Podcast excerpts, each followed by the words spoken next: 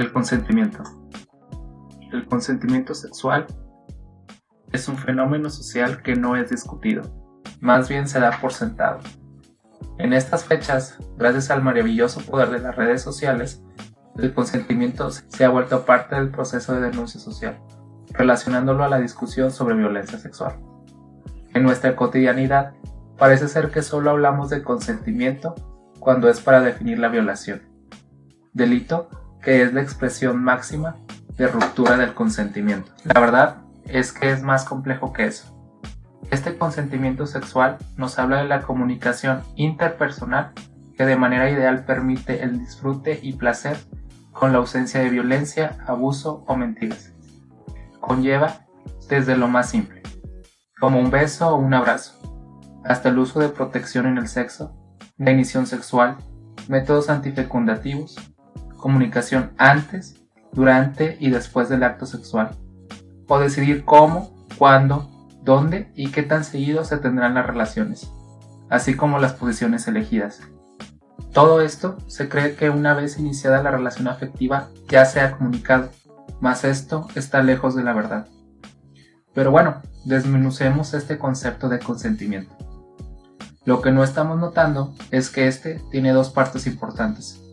El consentimiento formal en sí, o sea, el decir acepto o no acepto, y por atrás de este, dándole su verdadero peso, se encuentra la voluntad, el verdadero deseo de participar o no participar.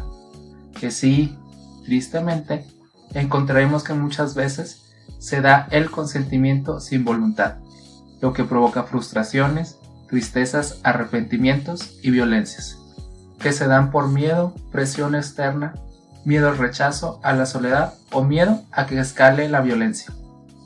Los estudios dicen que el consentimiento es predominantemente no verbal.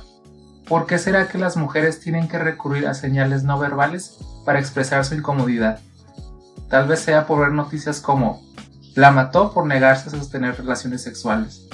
Tal vez tenga que ver, tal vez sea la manera en la que socializamos de manera distinta a hombres y mujeres.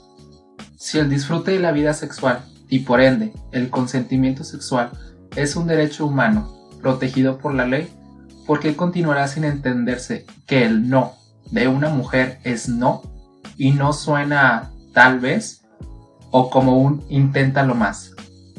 ¿Por qué no volver en algo cotidiano al hablar de relaciones, noviazgos o matrimonios? Pensar que los hombres proponen y las mujeres disponen seguirá agravando el problema y repitiendo las mismas dinámicas.